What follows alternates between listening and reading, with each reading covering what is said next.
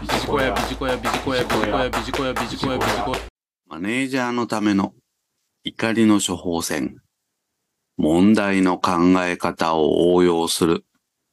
ということで、今回は情報提供をさせていただければと思います。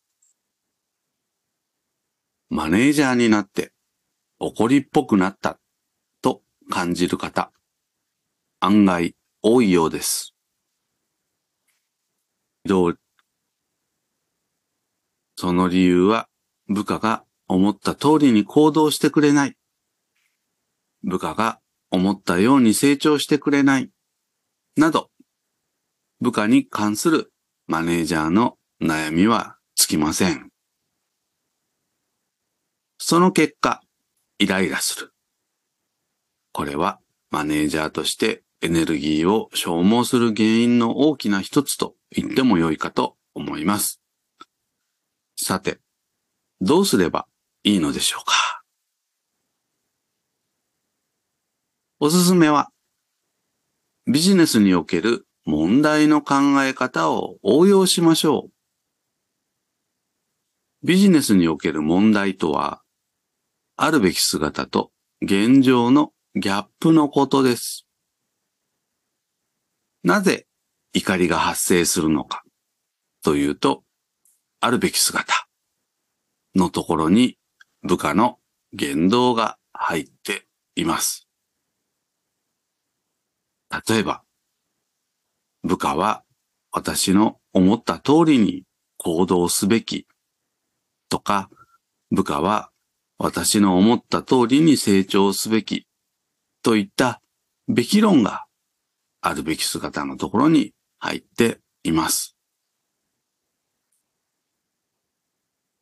ただ、冷静に考えると、部下も人間、私とは違います。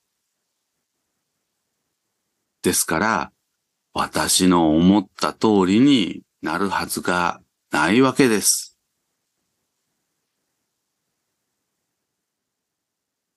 おすすめは、how、どのように仕事をやるかは部下に任せ、what、何をと how much、あるいは how many、どれくらいを上司として部下と設定をしていきましょう。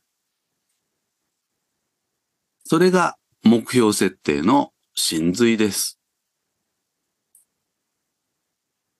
特に在宅勤務が継続する場合は、how はますます上司にはコントロールできないので諦めましょう。最後にまとめになりますけれども、時代の変化はマネージャーにとって意識を変えるチャンスです。How を指示するのはマネージャーの役割ではありません。What と How much、How many これらを部下と握っていきましょう。以上、マネージャーのための怒りの処方箋、問題の考え方を応用するということで情報提供をさせていただきました。ビジコヤ、